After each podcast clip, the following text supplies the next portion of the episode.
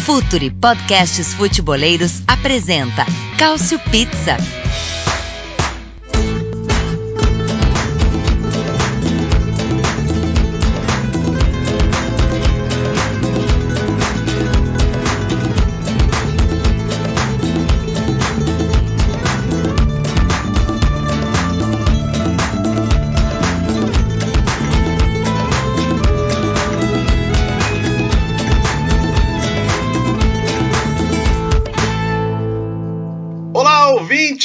Calcio Pizza, o seu podcast de futebol italiano aqui no Future FC. Estamos de volta para mais um encontro e o tema hoje é delicado. Sim, é delicado. A seleção italiana voltou ao campo, jogou suas primeiras partidas oficiais desde a trágica eliminação na Copa do Mundo.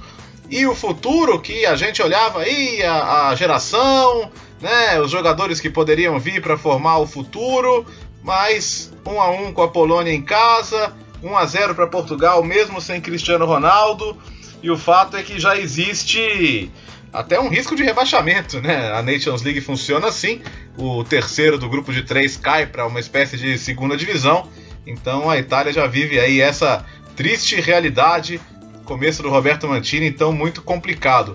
Para debater isso com você, meu caro ouvinte, nós temos os participantes de sempre, eles são o Myron Rodrigues. E aí, Myron? E aí, Léo, e aí? O resto da gurizada que tu vai apresentar depois.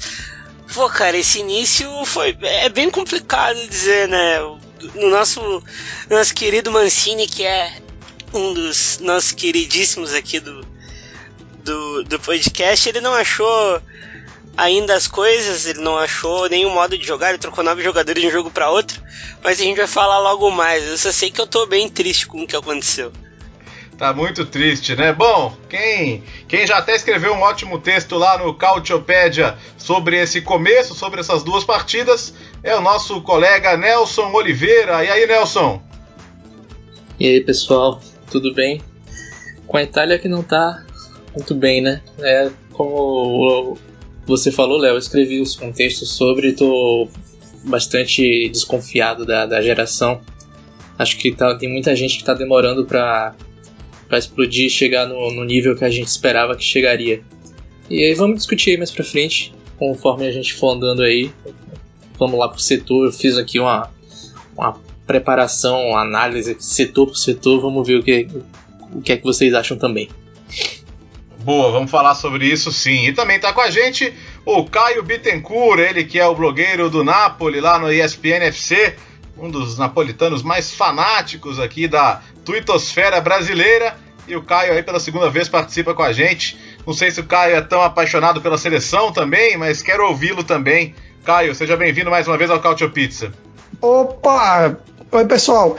É não tão fanático quanto pelo Napoli, mas é de certa forma preocupado com o que a Itália não apresentou nesse, nesses jogos de Nations League. Foi um empate sofrido com a Polônia e um jogo contra Portugal em que convenhamos, o ataque mal finalizou e sofreu contra, um, contra uma seleção de Portugal que não estava nem completa. Então temos muito a debater por aqui.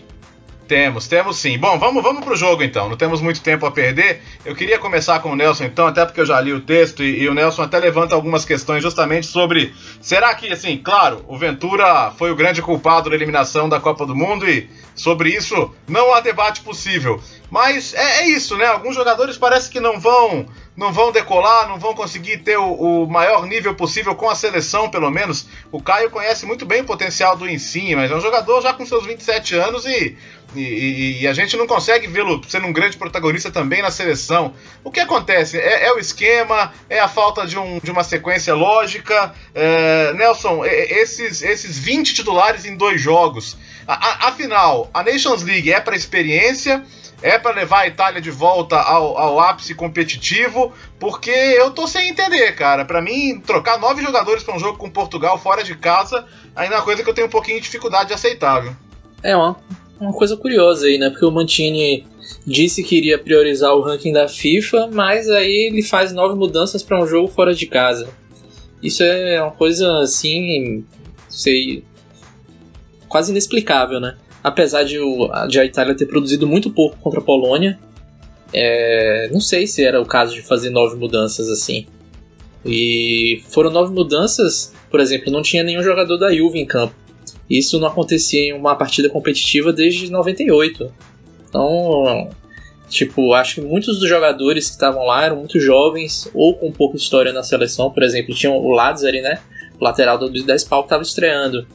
E acho que muitos deles sentiram falta de referências, né? Por exemplo, não tinha o Bonucci, não tinha o Chiellini em campo. É, o mais velho era o Immobile. É, ele foi o capitão, inclusive, da seleção. Então, o Insigne não jogou. É, é meio complicado, né? Assim, eu vejo em relação a, a, essa geração, assim, tem muitos jogadores que a gente imaginava que poderiam integrar a seleção e nem estão integrando, não chegaram nem a, a, a conseguir ainda uma, uma, uma, chance, né? E outros que tem, tiveram muito poucas chances até o momento, por exemplo, o Berardi, que está é, sendo utilizado pelo Mantini ultimamente, é, praticamente estreou agora, né? Estreou no, é, oficialmente né, contra a Polônia, tinha feito alguns amistosos antes. Mas. É, por exemplo, você vê o, o Immobile também rende muito pouco na seleção. A gente imaginava que, sei lá, aquele pescara do Zema na, na Série B. Claro que a Série B não é um parâmetro, né? Principalmente falando de seleção italiana, por mais que a gente já esteja até cogitando um, rebaixa, um rebaixamento aqui. É, mas você via ali jogadores muito jovens, né? o Verratti, o Insigne e o Immobile, os três juntos funcionando muito bem. É, na minha opinião, eram os três jogadores que hoje a gente deveria estar aqui pensando nos três, mais o Jorginho, né, e é, Bonucci, Chiellini, talvez o Donnarumma mais atrás, como essa espinha dorsal da seleção. O Verratti não foi convocado, estava machucado, mas mesmo assim parece que está meio fora dos planos. Insigne não jogou bem, Immobile também não jogou. É, fica meio, meio difícil assim, né? A gente imaginar aqui é, vários jogadores que, que não estão conseguindo romper essa barreira, né? Sei lá, Gagliardini, Pellegrini, jogadores com uma qualidade que já pelo menos já mostraram isso e não estão evoluindo. Rugani é outro, por exemplo. É complicado. E fora que também acho que teve um, um erro do Mantini aí na convocação. O Politano que estava numa fase muito boa, já fase assim, né? Começou muito bem o, o ano, e não foi nem convocado. Eu acho que ele poderia ter feito a diferença. Pelo menos um jogador que desiste, não, não costuma desistir. É um jogador bastante esforçado. E acho que faltou muito isso à Itália nesses dois jogos, assim. Só o Chiesa tentava, basicamente. É, essa é uma outra coisa, né, Nelson, que é, que é difícil de entender, cara. O que, que aconteceu no jogo da Polônia? Entrou o Chiesa no segundo tempo e incendiou o jogo sofreu o pênalti, né? Criou todo tipo de perigo. É, aí no jogo, no jogo seguinte o Mantini fala: bom, vai ser titular. Beleza, vai ser titular, tem que ser titular. Mas aí ele aparece num, num 4-4-2, cara. Quer dizer, não é o esquema que tira o melhor do, das suas possibilidades. Então, o Chiesa entra também meio, meio impossibilitado de jogar tudo o que pode, né? É, é, é, essa invenção da dupla Zaza Mobile Quer dizer, é, é, eu, eu, eu fiquei muito preocupado com algumas situações. Quero ouvir o Myron sobre isso também, o Caio também, evidentemente. A, a, maneira de utilizar o Jorginho também, quer dizer, a gente já viu o Jorginho em dificuldade no jogo da Polônia por estar ali com companheiros diferentes dos que ele se acostumou a ter, seja o Alan, seja o Kanté, sofrendo muito. Aí no outro jogo ele vai para uma linha de quatro, também está longe de ser a, a, a condição em que ele vai incidir mais. Mesma coisa o Lázaro que joga é, como ala, mesma coisa o Caldara que há muito tempo não joga num, numa linha de quatro, vai ter que fazer isso no Milan eventualmente, mas ainda não jogou. É, ô, ô, Myron, eu tô, eu tô, cara, muito impressionado negativamente com algumas decisões do Mantini, cara. Eu queria te ouvir sobre isso. Ah, eu também. Uh, principalmente o, o, caso do o caso de tu ter um de tu montar uma dupla com dois volantes, com dois meias centrais, com o Jorginho e o Jorginho tendo que uh, sair mais do lugar para jogar, que é uma coisa que ele nunca foi. Uh, nunca se sentiu muito confortável, né? O Jorginho prefere vir de trás com a bola e esse negócio de ter o parceiro como o Kanté, que nem tu fala, na minha opinião, um cara que dava pra emular, emular isso era o Verratti, que é um cara uhum. que pressiona na frente, é um cara que uh, se mexe bastante, sai do lugar. Eu acho que tu ter uh, Chiesa e Insigne e jogar com eles tão distante do gol não funciona, não, não tem como, não, não, não dá. Uh, Immobile ou Zaza, tem que ser um dos dois, não pode ser os dois, eu jogaria de Immobile. E eu acho que 100% o meu centroavante eu tentaria fazer diferente também. Eu tentaria jogar com um trio bem leve de frente com Politano, Insigne e Chiesa. Concordo com vocês também que o tempo de alguns jogadores está passando, o Rugani não deslancha nunca. Na minha opinião, o Calabria já tem que começar a ser testado pelo lado direito. Uh, o lado esquerdo, cara, é muito. Eu acho muito órfão, assim, o lado esquerdo da, da seleção italiana também, né? Não o, jogo que o, Birag, o jogo que o Birag fez contra a Polônia é uma coisa de antologia, assim, negativa, né? Sim, é. é. O pessoal brincando Spin... que ele errou mais cruzamento que o Candreva, cara. Sim, e o Spinazzola também não, não sei o que acontece, que não, não fica naquele, naquele limbo ali, porque jogou muito bem as temporadas pela Atalanta e não, não é convocado. Agora tá machucado, né? É, agora machucou. Mas, pô, se preocupa tanto com o ranking. Mas para que mudar nove jogadores contra um time que, querendo ou não, tecnicamente hoje é melhor? Revela muito melhor, jogou é cheio isso. de jovens e, e foi muito melhor. Olha, era pra ter sido bem mais. Donnarumma, mesmo falhando, fez uma defesa espetacular no chute do Bernardo Silva. Uh, e o meio-campo completamente dominado e pelo ótimo Rubem Neves, que, na minha opinião, é o jogador que chega mais perto do que o Pirlo fazia. É um jogador espetacular. E tá, tá. É, foi bem. O segundo jogo foi bem complicado, assim. Eu fiquei. Eu fiquei assustado com o que aconteceu em campo. Não é, Caio? Eu, eu, eu, é, eu Caio vários jogadores de perto, né? Acho que é, seria legal até pra você falar sobre isso também.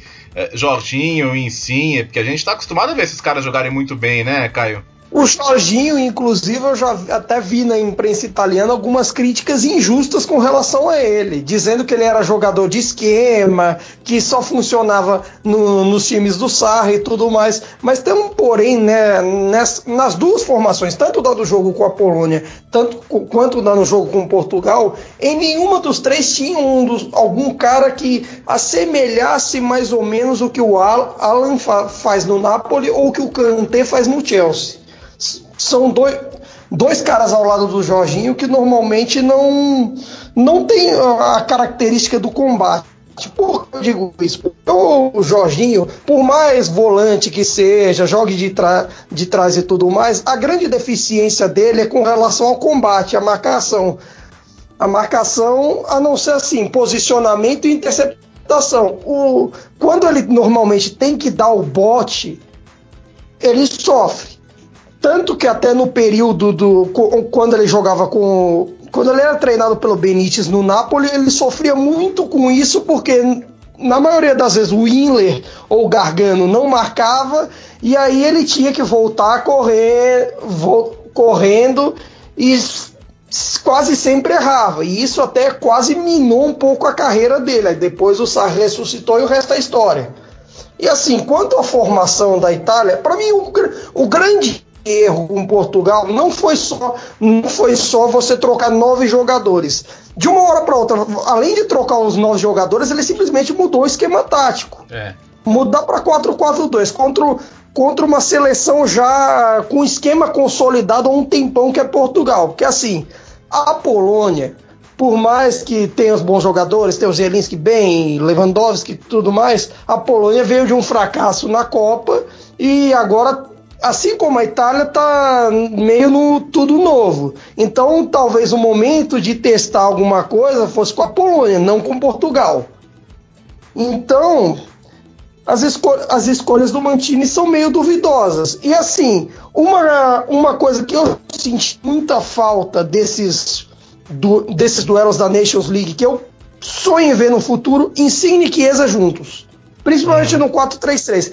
Eu acredito que o Chiesa pode fazer, pode fazer o que o Calerron faz no Napoli. Ah, eu já imagino assim, talvez nos meus devaneios e tudo mais, o Insigne lançando da esquerda pro Chiesa e completando na direita. O Chiesa já sabe fazer isso na Fiorentina e o Insigne faz como ninguém no Napoli.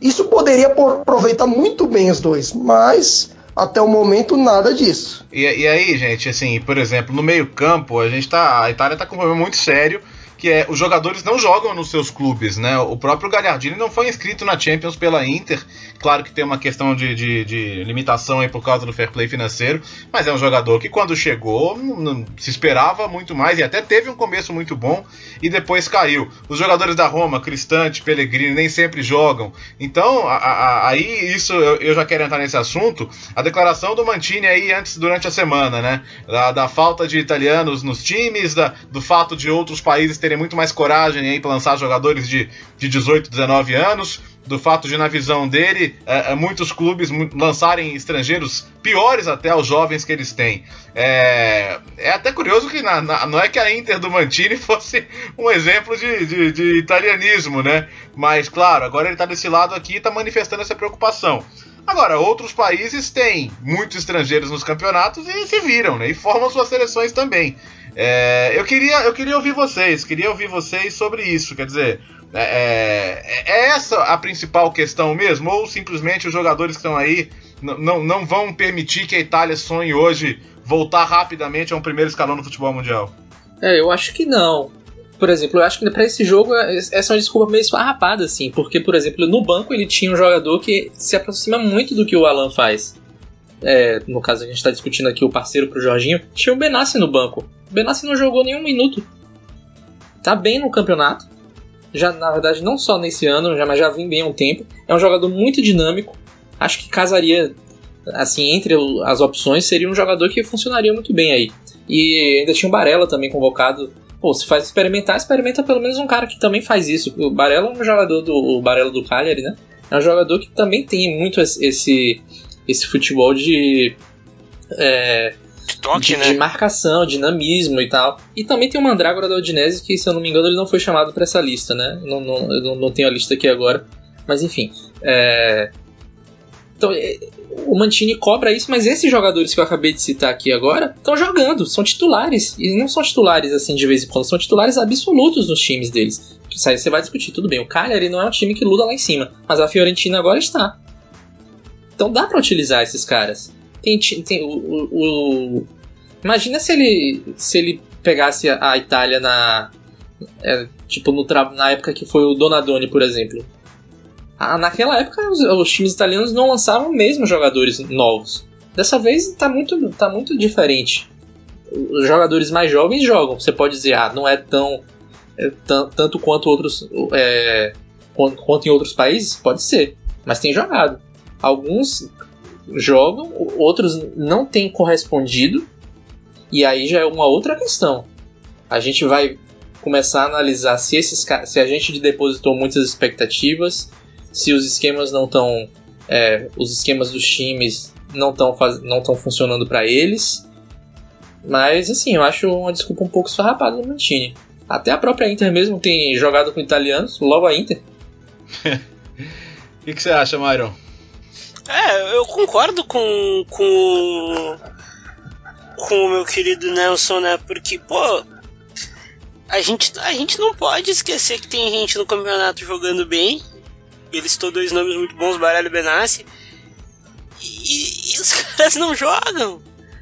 Aí o Mancini fala que precisa uh, testar os jovens e vai testar os jovens. E por que que nesses dois logo agora?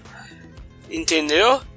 É, o Mancini também ele aparenta estar tá perdido no que ele tá falando, né? Eu acho que o que ele, o que ele fala e o que ele, o que ele fala e o que ele faz são duas coisas que estão andando bem, bem separadas, assim.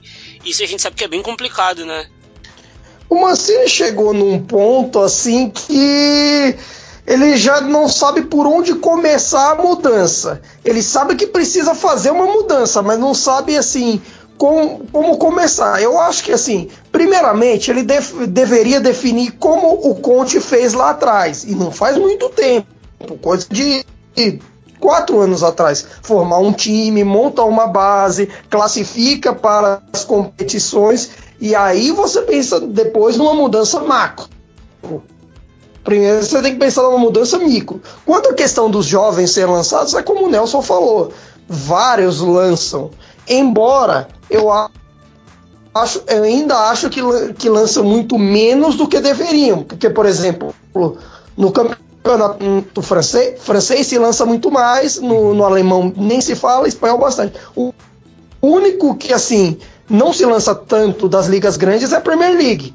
Embora lá tem toda uma questão de dinheiro e tudo mais. Mas, assim, tem muitos times de parte de baixo de, ta de tabela que preferem apostar nos veteranos do que apost apostar em jovens. Pega, por exemplo, recentemente é, o Genoa teve o Pietro Pellegrini, que foi para o Mônaco e tudo mais. Mas ele, ele não teve muito espaço, não jogou tanto no Genoa porque tinha, um, tinha caras um pouco mais velhos lá.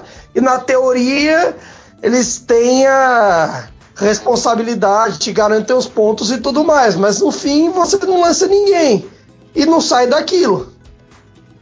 É, realmente é não muito complicado. É, e, e é o seguinte, mês que vem tem Polônia e Itália. Esse é um jogo realmente já é praticamente uma final. Não dá nem para pensar em perder esse jogo, se possível, no mínimo empatar e, e com, com gols aí para pela questão do possível confronto direto. Vamos lembrar que, a, que essa, essa fase da Nations, além de ter acesso, de, acesso no caso dos, das outras divisões e descenso, ela também define os potes do sorteio da, da eliminatória da Euro, né? Agora o Mantini fala que é prioridade a eliminatória da Euro, mas eu também não compro muito esse discurso, não. Né? Ele assumiu lá atrás falando temos que ganhar, temos que somar pontos de ranking. É, eu estou plenamente de acordo com essa ideia, quer dizer, o Conte podia ter Sturaro, Giaccherini e companhia limitada, mas se eu olhava para aquilo ali, cara, era um time. E ele precisa montar time, um time. Né? É, você falava, cara, é, e, e, outra, os caras iam pra guerra com ele, isso é uma coisa muito positiva e é, um, e é uma qualidade que ele tem indiscutivelmente, mas tinha um, uma lógica de equipe ali que era indiscutível. E, e o Mantini não vai conseguir fazer isso mudando novos jogadores de um jogo pro outro. Eu, eu tô com vocês, eu acho que ah, já na Polônia ele tem que pensar no melhor time, nos jogadores que tiverem melhor condição. O próprio fato de ele colocar o Balotelli, admitindo que o Balotelli estava fora de forma, eu nunca vi isso, quer dizer, na primeira coletiva ele falou: é, o Balotelli realmente ah, perdeu 4, 5 gramas e tal, fazendo piada com isso, e colocou para jogar sem condição de jogar. Então, eu até entendo que ele goste e tal, mas não era para colocar, né? E, e, tanto que no outro jogo ele não foi nem pro banco de reservas. Tem coisas que, que irritam bastante. Eu quero saber se vocês acham que a Itália vai cair mesmo, gente, porque eu tô achando que é uma possibilidade bem grande. É bem forte a possibilidade, né? E não é nem por, por nomes e por. Uh, é pelo que não joga, né? O time não. Contra Portugal era parecido, olha, uns 3, 4, Donnarumma salvou. Aí teve uma que o Donnarumma saiu mal, o Romagnoli. O Romagnoli vai ser ministro da defesa italiano em breve. é, tirou uma bola em cima da linha. Teve pouca coisa boa, tá? Pra dizer que não teve tudo ruim assim também, né? Teve a dupla, que... zaga, a dupla zaga é muito boa. Acho que o Donnarumma foi a coisa, assim, se, se analisar os dois jogos, o que, que dá para tirar de positivo? Bom, a, a era Buffon definitivamente acabou. E o Donnarumma, que na última temporada, vamos combinar que não fez uma grande temporada, né? Mas ele foi bem. Eu acho que ele evitou até um placar maior no, no segundo jogo. É, nessa briga aí, é, na verdade, eu não sei nem se tem uma briga, porque o Perin, que seria o principal concorrente, não joga, né? O Perin tá na reserva na Juventus. Então, aquele que seria o principal concorrente tá meio que, que sem, sem possibilidade de disputar a posição agora. Mas de um jeito ou de outro, me parece que o Donnarumma é o único que sai com uma nota positiva, né? É, acho que o Donnarumma e o Chiesa, né? É, sim. É, Dani Chiesa. E uma coisa que eu queria perguntar para vocês, por que Zaza? Gente, eu não entendo, cara. Assim, desde aquele pênalti eu não entendo. Não é nem, tudo bem, errar acontece, mas tem um jeito que ele bateu aquele pênalti. Mas, é, mas eu é, nem é, vou falar nada do Zaza porque parece recalque da minha parte. Pois é, uma mas coisas... eu vou dizer, vou dizer, podem falar o que quiser. O Zaza só é alguém no futebol porque deu sorte de um chute bom dele desviar no albiol e entrar. Ai, ai. Oh, pena que o Moreno tá aqui hoje pra gente ter essa conversa, né? Seria realmente. Não, isso aí o Moreno zoa no próximo podcast ou em outra oportunidade. Mas é isso, a vida, a, a vida é triste, porque depois é, que fora isso, o Zaza não se firmou em lugar nenhum e mesmo assim continua sendo convocado. Outro que eu colocaria nessa questão é o próprio Berardi. A gente fica é, na esperança de esse ano o Berardi vai, esse ano o Berardi vai. Ele faz dois jogos bons na temporada e nada.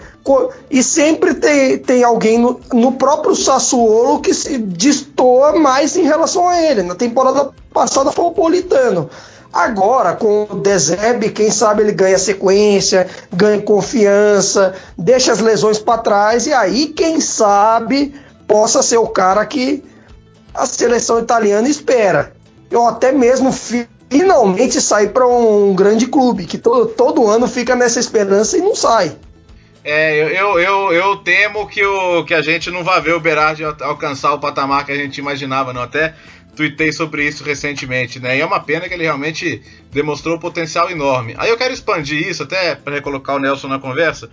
Nelson, a, a, gente superestimou essa geração da Itália no sentido de que a gente passou uh, quase o último ano botando a culpa quase que exclusivamente no Ventura, que sim, foi o principal culpado, mas é isso, né? Vários jogadores aí estão nos seus 26, 27, 28 anos e, e, e, são, e são o que são, não são jogadores de nível mundial. Se a gente pensa na Itália campeã mundial com, com Totti, Del Piero, Pirlo e companhia limitada, a gente já, já tem meio que certeza que desse grupo ninguém vai ser isso, né? É, eu acho o, o melhor jogador dessa geração é o Insigne, né? E apesar de ele ser muito importante, ele não consegue mostrar isso na, na seleção, né? Acho que da, dessa geração aí, os dois que têm um destaque maior seriam mesmo o Insigne e o Immobile. E mesmo assim, tão longe ainda de, desse nível, né? É, minha, minha maior preocupação, na verdade, com essa geração é que é o fato de que muitos deles não estão conseguindo nem chegar a, ser, a serem convocados. Porque quando antes a gente, pelo menos eu via essa, uma abundância de, de, de nomes de jogadores promissores, Agora a gente vê que muitos deles não estão conseguindo, né? Muitos ainda são muito novos, né? Mas mesmo assim eles estão demorando demais. O que não é tão anormal pensando em Itália, né? Vários jogadores explodem muito tarde, mas talvez a, a ordem do futebol mundial tenha mudado tanto que nem isso mais seja possível, né? A gente vê um jogador é, italiano explodindo muito tarde. É, eu, eu, eu, ainda tenho algumas esperanças, mas estão muito menos do que eram. Por exemplo, outro jogador muito talentoso, que é o Bernardeschi, talvez não tenha sido a melhor coisa para ele ter ido para Juve. Porque lá ele não vai jogar é, tanto. Também acho. Em, em outro time ele poderia despontar o Zaniolo, por exemplo, que foi convocado também, eu, acho que era muito mais jogo o Zaniolo tentar num time menor até da Série A e, e como, foi, como vai acontecer com dois, com dois meio-campistas que eu acho que vão ser importantes pro ciclo de 2022, que é Mandragora e Locatelli, e, e sair para lugares que eles vão jogar, né? É muito mais importante jogar do que ficar do que ficar no banco. Tá, vai ganhar título, e, mas ele é hoje ele é a terceira opção na ponta pela direita da Juventus, né? Tanto é que o, que o Mantini até falou em testá-lo por dentro, né? Como, como meio campista aí, para ver se, se até o ajuda nisso, né? Que é, realmente ele, ele é um grande jogador, mas não tem todo esse protagonismo. É, eu, eu confesso que, que tô, tô bastante mal impressionado com, com o que aconteceu nesses dois jogos. Eu esperava um pouquinho mais, no mínimo de competição, sabe? No mínimo de, de luta, né? É, como eu falei, é, a, a, gente já viu uma Itália escalada por, em nomes com o Conte na, na Euro 2016, na, na Euro 2016 é, até inferior, cara. Se você pega a escala, cara, era o ataque Pelé e Éder, velho. Então, e, e meteu vamos... um horror na Alemanha. E, pô, e levou a Alemanha pros pênaltis, podia ter até chegado mais longe. Então, quer dizer, às vezes você consegue pegar de uma geração que não é brilhante e falar, putz, mas isso aqui como time vai funcionar, né? Então, eu acho que para isso tem que ter alguma noção mínima aí de continuidade, de ideia. Primeiro define como vai jogar e depois pensa no resto, né? Para mim, um grande e pecado tem um é. Não... porém importante. É. Ah. É, né, essa Itália não é uma coisa assim que, por mais que a gente fale, se pergunte se é uma geração perdida, se não é, gente, recentemente a Itália foi vice-campeã europeia sub-21, sub perdendo só para uma Espanha que é mágica. Talvez a, uma das melhores gerações da Espanha. Não tá tudo errado, mas tem alguma coisa que na hora da transição pro time de cima tá dando errado. Não sei se é se é a FIGC, não sei se são as táticas dos treinadores ou a falta de tática deles. É algo a se pensar. É, tem, tem muita coisa pra gente pensar sobre isso de fato e, e a gente vai voltar a isso então no, em outubro, né? Quando a Itália volta a campo, já tem essa decisão aí contra a Polônia. Não pode nem pensar em perder, senão um ano depois de ficar fora da Copa, a gente pode estar falando de um rebaixamento. Realmente seria desastroso. Mas, para não dizer que a gente não falou de coisa boa hoje, uh, muita gente que ouve o Cautio Pizza ouve porque é apaixonado pela história do futebol italiano também, por tudo que ele representa, pelos, pelos tempos áureos, né? A minha geração, principalmente ali o final dos anos 80, começo dos anos 90. E recentemente, meus amigos, a gente tem visto a Espanha quase monopolizar os títulos, né? Real Madrid, Barcelona, Atlético de Madrid, Sevilha. O futebol europeu hoje, salvo raras exceções, as grandes taças estão na mão dos espanhóis. E, e houve um tempo em que a Itália era, era esse país, né? Ali entre o finalzinho dos anos 80 e a primeira metade da década de 90, pelo menos, a coisa mais normal do mundo era termos italianos decidindo títulos europeus. Na época eram três competições. E por que, que eu estou puxando esse gancho? Porque essa semana o André Agnelli, né, que é o presidente da Juventus e também da ECA, Associação dos Clubes Europeus, disse que devemos ter aí, a partir de 2021 uma terceira competição, até para desinchar um pouco a Liga Europa, para acomodar aí aqueles países mais periféricos que perderam espaço com essa Champions mais elitista, né? Quase que apenas dos países grandes. Então, na época também eram três, né? A Copa dos Campeões, que é a Champions como a gente conhece hoje, mas apenas com os campeões nacionais. A Copa da UEFA, que reunia aí os segundos colocados, terceiros, quartos e quintos de alguns países, e a antiga Recopa, que era a Copa dos Vencedores de Copas. Os vencedores das Copas Nacionais iam jogar a Recopa Europeia. E se a gente contar entre 89 e 95, foram é, 20 equipes italianas decidindo competições em sete temporadas. Rapidinho aqui: 89, Milan Steaua, Napoli, Stuttgart, Sampdoria e Barcelona. 90, Milan e Benfica, Juventus e Fiorentina, Sampdoria e Anderlecht. Três títulos para a Itália. 91, Inter e Roma na Copa da UEFA. 92, aquela grande final Sampdoria e Barcelona Torino e Ajax na Copa UEFA, 93 Milan e Olympique de Marseille, Juventus, Borussia Dortmund, Parma e Antuérpia em Wembley, 94 Milan e Barcelona, Inter e Salzburg, Parma e Arsenal, 95 Milan e Ajax, Parma e Juventus na Copa UEFA. Eu queria, queria ouvi-los. É, o que, que vocês conhecem dessa época? Que história que vocês acham legal para contar? Alguma coisa um pouco até fora do radar do, do mainstream aí que que foi aquele Milan super dominante desse período. É, Nelson, você até no Cautiopédia tem uma série, né, que conta alguns desses esquadrões aqui que a gente apresenta para o nosso ouvinte, né? É, um, uma das do, dos carros-chefes, digamos assim, do, do site é, são os textos de, assim de caráter historiográfico, né? Então a gente traz muitos é, perfis de jogadores e técnicos e também é, as conquistas desses times e desses é, por exemplo, a gente tem do Milan, desses times citados, né? A gente tem esses grandes períodos do Milan, do Napoli, da Samp, da Inter. E uma coisa curiosa desse período é que é um período de entre safra para a Juve, né? É, apesar uhum. de a Juve ter vencido, ela estava entre esse, esse período de 89 a 95, é o período logo depois de ela ter jogado e vencido a final da Champions League de 85 e de 96 que ela venceu também, né?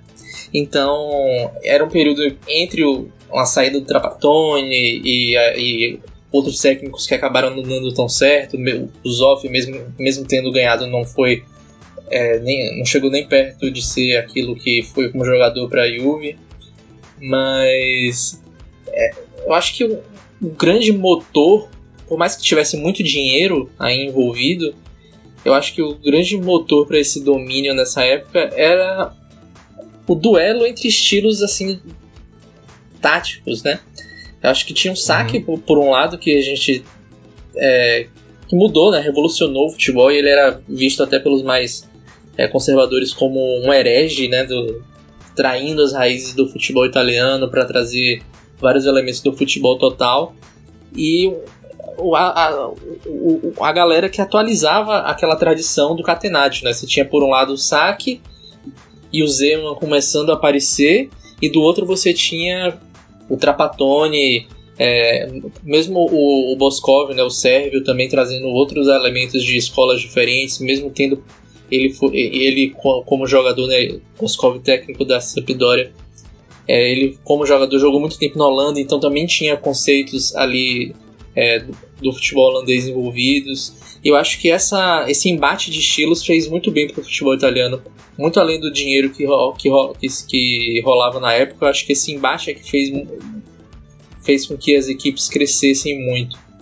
É, e a transição também, né? A própria chegada do Parma, né? O Parma fez três anos seguidos de finais europeias.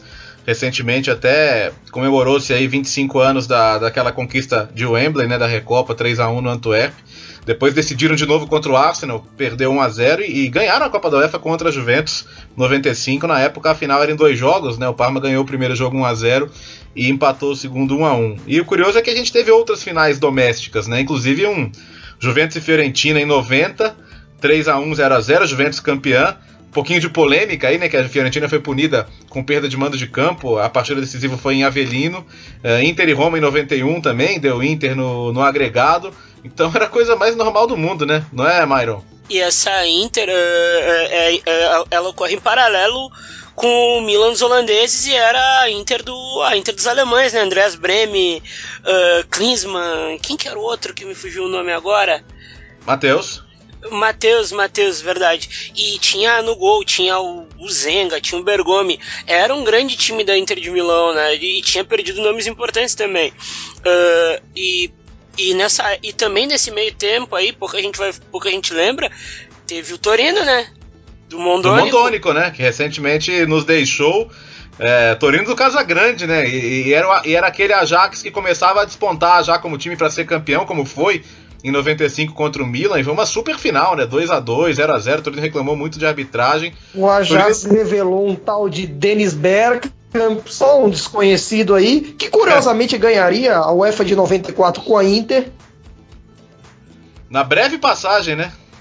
E desastrosa passagem, né? Curiosamente, ele só fez uma temporada boa, foi 92 93. Desde é. então foi, foi foi até meio chutado pro Arsenal. E, e esse Torino ganhou do Real Madrid também, né? Verdade. Gol do Casagrande no Bernabéu. Sim, é. Grandes momentos de esporte, inclusive. É, e, e, o legal é que nessa época, né, para quem não sabe, as finais das competições europeias passavam na Globo, né? Então a gente tinha esses jogos, eu me lembro de ver esses jogos, Torino e Ajax, a final do Juventus e Dortmund, Aliás, é, é interessante, né? O Nelson falou dessa questão da entre-safra da Juventus, mas em 93 o, o Baggio é bola de ouro muito por causa do que ele fez nessa Copa UEFA, né? Afinal, Juventus e Dortmund, o, o Baggio só não fez chover, né? Curiosamente, esses times até alguns anos depois encontrariam na final da Champions e aí daria Dortmund, mas essas atuações do Baggio na, naquela final Juventus e Dortmund de 93 são, são pra história, né? Não, sim, e também tem. A gente passou reto aí, mas tem a Samp também, né? Do Viali e o Bob Mancio, que agora é treinador, tinha o Cerezo. O Cerezo, o Cerezo, é, o Cerezo é um monstro do futebol italiano, pouca gente fala Sim. sobre isso aqui no Brasil. Tinha o Pietro Viercho, que é um nome que a gente até deveria falar aqui em próximos podcasts, né? Porque no meio de tantos zagueiros. É, o Cesar, no meio de tantos zagueiros ele, históricos italianos, ele, ele foi esquecido, né? Que era um monstro, tinha quem mais nesse time? Tinha o Catanete, era, era, era um bom time. Paluca, goleiro jovem. Era um, era um grande time do, do Boscov, né? É, é, é, verdade. Tanto que perde o Barcelona em, em 89. Aliás, o Barcelona foi a asa negra da Sampdoria, né? Ganhou duas vezes. Duas vezes. A final de 89 na Recopa e depois a final de Wembley em 92. Aquele gol do Ronald Koeman na prorrogação. Pecado, né? Aquela Sampdoria realmente tinha condição sim de buscar aquele título, fez uma final muito boa, mas ganhou a Recopa de 90 com o Anderlecht. Boskov também já falecido, mas uma Samp que, que marcou época. E, e o mais engraçado, Curioso, né, gente? 91, Diga. 91, 92 também teve uma, boa, uma outra boa campanha de um time de Gênova. O Genoa também chegou, se não me engano, na semifinal da Copa UEFA. Tirou o Liverpool e foi parado só curiosamente pelo Ajax. O Genoa tinha branco e um ataque de Aguilera Escuravi. É, Escuravi é, na Copa de 90, né? Bem boa, boa lembrança mesmo. É uma grande campanha do Genoa mas a Sampdoria tira onda, né? A, a, a equipe de Gênova que tem o título euro. A, pode não ter os nove títulos que tem o Genoa, né? A Sampdoria tem apenas um escudeto, mas o troféu internacional lá quem tem é a Samp, né? É, e ainda teve a Atalanta é. também, né? A gente teve a Atalanta com Evair, Canidia também, e Stromberg, né? O, aquele meia sueco, que também é quase se. E até o Cagliari, na verdade, né? O Cagliari foi semifinalista da, da Copa UEFA em 93, ou em 94 na verdade, perdeu para a Inter, poderia ter feito a final com o Salzburg. E a gente teve a Atalanta também é, em 91, que perdeu para a Inter também nas quartas de final. Então, ou seja, a gente também teve uma variedade muito grande de equipes nesse período, né? Não foi aquela coisa concentrada como, por exemplo, hoje é a Juve que chega longe sempre e a gente conseguiu é, a Itália conseguiu colocar muitos times diferentes né, nessa época. Com certeza. E é uma coisa que uh, hoje soa, soa estranho, uh, mas uh, na Itália era um tipo.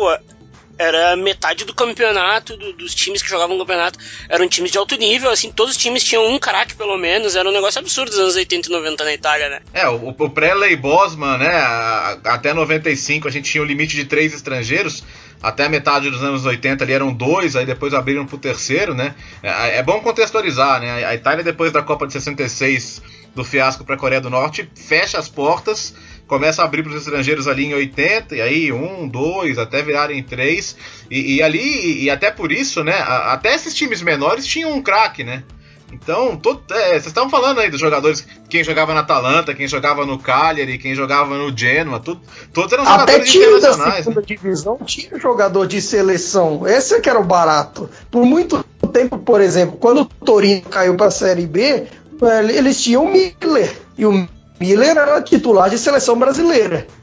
É, boa lembrança. O, o e, e, aí, sabe o que eu tava vendo também nesse período? Uma coisa que muita gente até hoje se confunde, né? É, essas finais do Milan, cinco finais de, de, de Copa dos Campeões em, em, em, em, sete anos, realmente uma coisa impressionante. Os títulos de 89 e 90, o time do saque aí, que é realmente uma coisa até hoje de encher os olhos. É o maior 90... time da história do Milan, não? Eu acho que é. Ah, é, é acho que dificilmente vai dar para discutir com isso. O, o Milan acaba em 93 perdendo a final pro, pro Olympique de Marseille, né? Gol do Basile Boli. E, e, como o Milan depois daquele ano jogou o Mundial Interclubes contra o São Paulo, muita gente tem a impressão de que o Milan herdou esse título, né? Mas não, não é o que aconteceu. Então, não é um Sim. dos sete títulos do Milan, né? Na verdade, o Olympique de Marseille foi punido, suspenso, mas ele, o campeão de 93 é o Marseille, né? Bom, depois o Milan também meteu um 4 a 0 no Barcelona em 94, aí já é. o time do Capelo, né? Para tirar qualquer dúvida, né, gente? com a atuação maravilhosa de Savicevic. É, aquele Milan é, tinha o Maldini jovem ainda, tinha o Baresi, tinha o Costa Curta, tinha Van Basten. É, é, era um time absurdo, era um time que, que é, é, era assustador e o time, voltando um pouco ao time do saque, era um time totalmente diferente do, do, do modo que a Itália foi para a Copa, de, Copa de 90, né? Sim. Era um, time, era um time altamente inventivo, ofensivo, gostava do gol, gostava da bola. Era um rompimento de estilo, assim, do, uh, do, do, do modelo italiano de se jogar futebol para a época, né? E tinha, assim, dos grandes antagonistas no campeonato, o Napoli e a Inter, os dois jogavam um pouquinho mais defensivamente com relação a, ao Milan. Pega, por exemplo, aquele famoso Napoli-Milan de 87 88, que foi assim, o jogo da glória do Milan naquele campeonato. Que, que o, Napoli, o Bianchi tentou fazer para parar o Milan? Recuou todo o time, tirou, é, tir, se não me engano, tirou até o Jordano do, do time titular. O ataque era com três, passou a ser com dois e chamou todo o Milan para o campo. O que, que aconteceu? O Milan foi lá nos contra-ataques e ganhou o jogo. E assim, aquele time é, é o máximo de se jogar futebol. Eu digo que, que é o melhor time que já se fizeram no futebol italiano. O saque para mim é o melhor. E assim, se eu tivesse que recomendar uma, uma partida histórica para ver e se deleitar, Milan 5, Real Madrid 0, Champions 88, 89. Não era contra qualquer Real Madrid, é uhum. é contra o Real Madrid que foi algoz da Juventus anos antes, em 86, 87, algoz do Napoli em 87, 88 e quase eliminou o Milan na competição seguinte, 89, 90. Era o Madrid da quinta da, da buitre. Cinco títulos espanhóis seguidos. Essa, essa eliminação do Napoli pelo Real Madrid até causou muita foi, foi o embrião ali da mudança da, da Copa dos Campeões né, para a Champions League. Aquela coisa de ter dois grandes times se enfrentando e um morrendo muito cedo, né? Aí matando a possibilidade de, de mais jogos aí dos grandes times. Eu até escrevi uma vez no blog sobre isso, né? Eles acabaram se enfrentando muito cedo. Agora, Caio, o Napoli foi campeão contra o Stuttgart, né? Um 2x1, 3x3, uma final histórica também com o Maradona, né? acabou compensando. A própria Copa da UEFA foi meio que assim. As circunstâncias tornaram ela mais histórica ainda. Tem alguns pontos da, da competição que, assim, talvez o mundo não lembra tanto, mas o torcedor do Napoli lembra com carinho. Por exemplo, uhum. o fato de ter eliminado a Juventus, principalmente da forma como foi, depois de virar um 2 a 0 contra, o gol do Henrique aos 14 do segundo tempo, prorrogação, São Paulo, São Paulo explodindo tal. A maneira categórica que eliminou o Bayern a própria final com o Stuttgart, que assim, só empatou o jogo porque ali o Napoli pegou dois gols de maneira bizonha, mas o Careca jogou muito, o Ferrara, o, o próprio Denap também teve uma participação marcante, e isso porque o Napoli já era um time meio esfacelado. A perda do título de 87 88, que é tipo um dos títulos ganhos mais perdidos da história do futebol italiano, deu uma balançada no elenco, rachou o grupo, teve, por exemplo, o goleiro Garella foi embora, Jordano foi embora, o Maradona brigou com todo mundo, o Careca brigou com todo mundo. Aí no meio da competição o alemão teve um caso grave de hepatite, mas pro final teve um problema também que o Maradona recebeu uma proposta do Olympique de Marselha, então foi lá e não ficou segurando ele. Assim, ou ganha a Copa da UEFA que eu te deixo embora, ganha a Copa da UEFA que eu te deixo embora. Aí beleza, ganhou a Copa da UEFA. Aí mais tarde o Maradona foi, foi cobrar isso e deu problema. O Maradona só voltou mais tarde para a temporada seguinte, que o Napoli foi campeão italiano. E o resto é história. Uma das grandes polêmicas também dessas finais foi Juventus e Fiorentina de 90, porque dias depois o Badio virou casaca, né? O Se não me engano, foi dias antes da final, não? Foi, é, foi, foi um pouquinho depois, né? Quer dizer, mas dias antes começou a aparecer já o, o burburinho, né? Então. É, é algo até hoje imperdoável. A Fiorentina né? até negou a venda, ele dizendo, não, é. eu não vendo, não sei o que, não sei o que lá, de uma hora para outra vendeu e se não me engano, acho que foi até a partir daí que saiu a confusão para jogar em Florença o segundo jogo. Mas é algo, é algo a se confirmar. É, teve, teve um caso com o goleiro do, do Werder Bremen, né? Que ele teria sido agredido lá por um torcedor que, que colocou uma, uma faixa no gol. Enfim, é, mas a pena que não tenha tido jogo em Florença, né? Até por toda a rivalidade Juventus e Fiorentina, a gente sabe como é que é. Hoje parece tão distante, né? A ideia de uma final italiana em qualquer competição. Já é distante até a ideia de uma italiana na final. Imagina claro, tirando a Juventus aí que tem chegado a finais de Champions, mas é um período bom de lembrar, gente, assim, se tiverem a chance, vão ao YouTube, vejam, são jogos muito legais de ver, né? Tem no Futebalha, tem. Para quem pedir aí no Twitter aí pra gente aí, eu sempre arranjo os links no Futebalha. É um site que tem jogo até da Copa de 58 lá, então a gente dá jeito. É, é, é, vocês, vocês devem conhecer mais essas histórias, ver esses times, ver esses caras jogarem, porque pra época era maravilhoso de ver. Eu sou, eu sou apaixonado pelo futebol italiano por causa disso também. Então vamos, vamos meter uma lição de casa para você, viu, meu caro Myron? Você, a, você, quando sair essa edição aqui do Couch Pizza, mete uma thread bonita lá com, com algumas dessas finais históricas pra gente contextualizar. Então, quem estiver ouvindo, dá uma olhada lá na timeline do Myron que, que ele vai colocar alguns desses jogos aí, que são certamente muito legais de ver. Eu, se eu tivesse que recomendar, assim, tirando as finais de Champions que são históricas, Juventus e Dortmund. Eu, como eu, tenho o, o Badio como um dos meus maiores ídolos no futebol e, e o que ele fez naqueles dois jogos é coisa de, de cinema mesmo. Tanto que hoje é difícil a gente imaginar um vencedor de bola de ouro que não tenha jogado a Champions, né? Mas na época, jogando a Copa da UEFA, ele conseguiu e e vale muito a pena lembrar. Mas todos os jogos aí e são legais de ver. Longe do título italiano ainda por cima.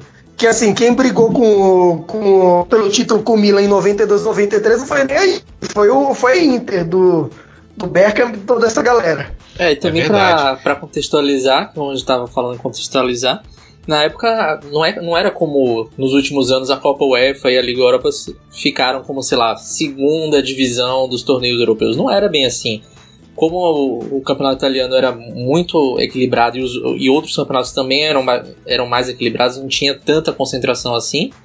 É, você podia ter uma Juve que foi sétima colocada num ano, é, no, no, no, campeonato italiano, chegou numa competição europeia e foi campeã.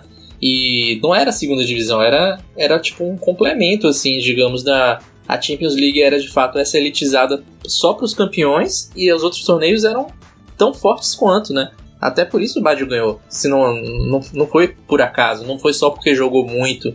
E claro que isso é o principal, mas é, é porque as competições eram quase praticamente no mesmo nível. Podemos resumir a Copa da UEFA assim: quando você poderia imaginar hoje em dia o Bayern de Munique jogando uma Copa da UEFA? Só naquele tempo. É uma, uma, Copa da UEFA, não, uma Europa League. Não pode, não pode o Bayern hoje uma Europa League, o Real Madrid, Barcelona. Dificilmente você imaginar, tipo, mesmo na hipótese mais catastrófica, eles chegam em segundo nos seus grupos da Champions League. Então, assim, é, são coisas de outro tempo. É verdade. É, bom, gente, a gente está em reta final aqui, finalzinho desse Cautio Pizza. Eu quero feedback de vocês. Escrevam lá pro Future, escrevam lá pro Myron, que vai lê-los, vai acatar sugestões de outros temas históricos, por que pra não, ti né? também, né, meu? Pra todo mundo que participa aqui. Escreve pra pode, gente aí. Pra todo mundo, pro Cautiopédia, pode mandar lá pro Caio, pode mandar para todos nós. A gente vai ter muita satisfação em relembrar também outros momentos aí da história do futebol italiano. A Série A volta nesse fim de semana, então teremos aí pelo menos mais duas rodadas para analisar semana que vem. Começa a Champions League, alguns italianos em grupos duríssimos, né? Estreias muito complicadas, né? Então vai ter muito assunto aí pra gente nessas próximas semanas. A gente já deixa esse encontro marcado, então a cada 15 dias você na sua plataforma favorita ouve o Cautio Pizza. Dando o meu muito obrigado aqui. Primeiro a você, Caio. Valeu por mais uma participação. Caio Bittencourt escreve no ESPN FC sobre o Napoli. Valeu, Caio. Eu é que agradeço. E relembrar esses times históricos depois de um de uma semana tão ruim com a seleção é até um é até um bálsamo. Boa, obrigado, Caio. Myron, brigadão também, hein? Oh, eu que agradeço aí, Léo, vocês aí. Uh, e para avisar vocês, o jogo da semana é Sassuolo do Deserbe, que joga um futebol maravilhoso, muito bonito de ver, contra a Juventus, tá? Uh, até daqui a 15 dias aí, gurizada. Como sempre, só valeu falar de futebol. É um prazer falar de futebol italiano com vocês, é melhor ainda. Tamo junto, valeu. Boa, eu já subi no caminhão do Sassuolo do Deserve, é time que eu gosto de ver e vai dar muito gosto de ver. Quem sabe a nova Atalanta, né? Torcendo por isso. É, Nelson Oliveira, do Cautiopédia. Obrigado, Nelson. Valeu aí, galera. Eu que agradeço a participação mais uma vez. Para quem não tiver tempo e não tiver a conexão de internet necessária para assistir esses jogos aí que o Myron vai indicar, a gente tem vários textos também lá na Cautiopédia para quem quiser conhecer sem ver, ler e entender como é que funcionavam aqueles times. A gente tem bastante conteúdo lá. Obrigado aí, galera. Até a próxima. Boa, tá dada a dica. Oh, vou pedir pro Myron linkar os textos que eu escrevi há um tempo atrás sobre, o, sobre esse Napoli campeão da UEFA. Uh, vou pedir pro Myron uh, linkar na thread. Beleza. Muito bem, fará isso, tá? Seu desejo é uma ordem, meu caro Caio. Galera, obrigado. A gente se vê daqui a duas semanas. Este foi o Cautio Pizza com o melhor do futebol italiano aí no seu ouvido. Tchau.